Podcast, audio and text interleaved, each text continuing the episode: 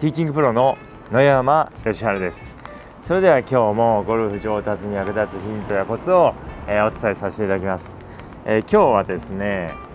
えー、まあ今こうこの音声を撮ってるのはですねまあ、10月末、まあ、10月の、え20日なんですけどもちょっとだいぶ寒くなってきてですね、まあ、これだとですねちょっとこう夏モードからちょっと、え秋冬モードにこう突入してですね、えクラブの番手もですね、え変わってきます、え夏だったら例えばこう、まあ、私の場合で言うとですね、え8番アイアンで150ヤード飛ぶんですけどもまあちょっと冬モードになると、まあ、半番手から1番手ぐらいこうちょっとこう飛ばなくなりますのでちょっと番手を選ぶときにですね1番手とか2番手2番手、まあ、まあ真冬だったら2番手もあるかもしれないですけど、まあ、1番手から半番手、えー、短く、えー、な短くては長くですね、え、長いクラブを持たなければならなくなります。でまあそういうこともあるんですけども。でまあじゃあですねこうコース回っていてこう番手選びに迷うことってありますよね。7番にしようか8番にしようか。まあ私の夏の飛距離だと7番で160で8番で150なんですけども。例えばじゃあ155ヤード残った時です。これはですね7にしようか8にしようか結構悩むんですけども、まあ、これどっちがいいかってことです。でこれもちろんですね状況によっていろいろ変わります、えー、これ例えばですねじゃあ、えー、ピンが手前だったとしたらでピンまで155ヤードだったとしたら、まあ、とりあえずグリーンに乗せたいんでセンター狙いっていうことで7番使ってもらうといいですでじゃあ逆にピンが奥で155ヤードだったらもうこの状況だったら奥にはもう絶対行きたくないわけですから8番で打ってもらうといいです。でそういうふうにですね、まあ、前後の距離感もそうですし、まあ、左右っていうのもありますね。えー、例えば、まあ、やっぱりですねこう8番で思いっきり打つとですねどっちかっていうと球が左に行きやすいです。で7番で軽く打つとですねどっちかっていうと球が右に行きやすいです。ですので、まあ、左にちょっと行きたくないなっていう時なんかはえー、大きいクラブでちょっと軽めに打ってもらうと、まあ、いいですし、まあ、7番で軽く打ってもらうといいですし、まあ、右にちょっと行きたくないなっていう時なんかはですね、えー、短い番手、まあ、8番アイアンで、えー、強くっていうか、まあ、フルスイングしていただくといいです。であとこれ、あのー、球の高さもありますね、え、高さ。まあ、高い球を打ちたい時なんかはやっぱりこう8番でフルスイングした方が球が高く上がります。7番で少しこう距離を抑えて打つとですねもう球がこう低くなりますので、まあ、高い球を打ちたい場合なんていうのは8で打って、まあ、低い球がいい場合は、えー、7で打ったりします。あとはこう、まあ、方向性をですねよりこう大事に打っていきたい時なんかはですね、まあ、7番でこうちょっとこうコントロールして少しこう軽めに打ってもらった方が、えー、方向性がまあ良くなります。で、まあ、そういうのをですねいろいろ考えてもらってですね、まあ、7にするか8にするかっていうのをこう選択してもらうんですけれどもあとですねグリーン周りもこうよく観察してもらった方がいいですね、まあ、バンカーが、えー、どこにあるのかっていうのもよく、えー、観察していただくといいです。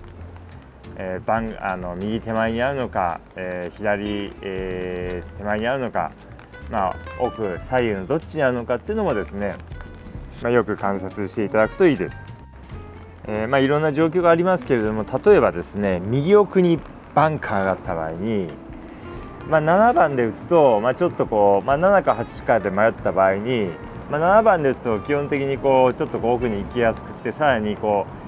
えーまあ、7で軽く打つと右にちょっとどっちかっていうと行きやすいですから右奥にこうバンカーがある時っていうのはちょっとこう、まあ、7でこう軽く打つよりも8で打った方がいいかなとか。えー、逆にですね、えーまあ、左手前にバンカーが、あったらですね、8で、まあ、短めでこうギリギリの距離で打つと、えー、左に行ってちょっとバンカーに入ってしまうかもしれないので、まあ、ちょっとこう7で軽く打った方がいいかなとか、まあ、そういうのもですねこういろいろこう考えてもらって、まあ、クラブを選択していただくと、えー、いいです。でこれはバンカーの位置についてはですねこう番手っていうのもありますが番手のことをちょっと一旦忘れてもらってですねえ基本的にこう右手前にあるバンカーっていうのはですねちょっとやっぱり入りやすいですね右手前と、まあ、左奥っていうのは、えー、どうしてもですねバンカーに、え、入りやすいですで、まあ、なぜかというと、まあ、同じ番手だとすればですね、まあ、やっぱりそのまあ7でも8でもいいんですけどもこう打った場合にこう、えー、まあミスショットこう球こするとですねまあ、距離が落ちるわけです、まあ、スライスするとですね距離が落ちるわけです。でそうするとですね右手前のバンカーに入りやすくなりますし、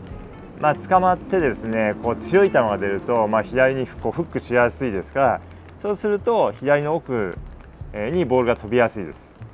ですので、まあ、右手前とかですね左奥にあるバンカーっていうのはですね非常にこう入りやすいですので、えー、注意が必要です。で逆にですね、まあ、左手前とか、えー、右奥っていうのはですね、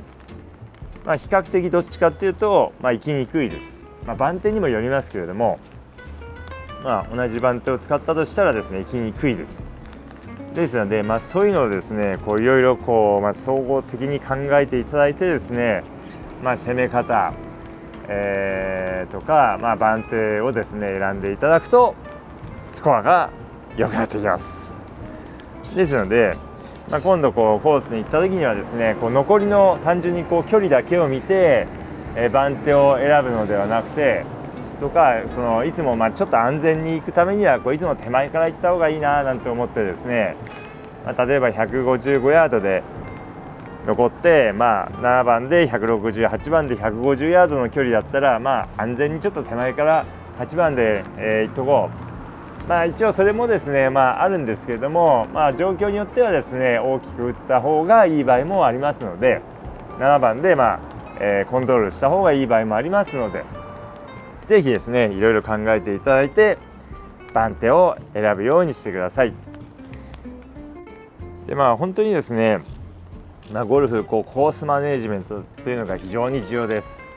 ですので、まあ、このコースマネージメントコースをどのように攻めていくかというのをですねよく考えていただくと、まあゴまあ、あのいいスコアも出ますしもっとこうゴルフがですね楽しくなってきますのでぜひ考えていただければと思います。でまあコースマネジメントとかですねまあそういうのをこうコースの攻め方とかこうよく、えー、知りたいってことであればですね、えー、ぜひ一度私のラウンドレッスンを受けてみていただければと思います。それではですね、えー、今日はこの辺で失礼します。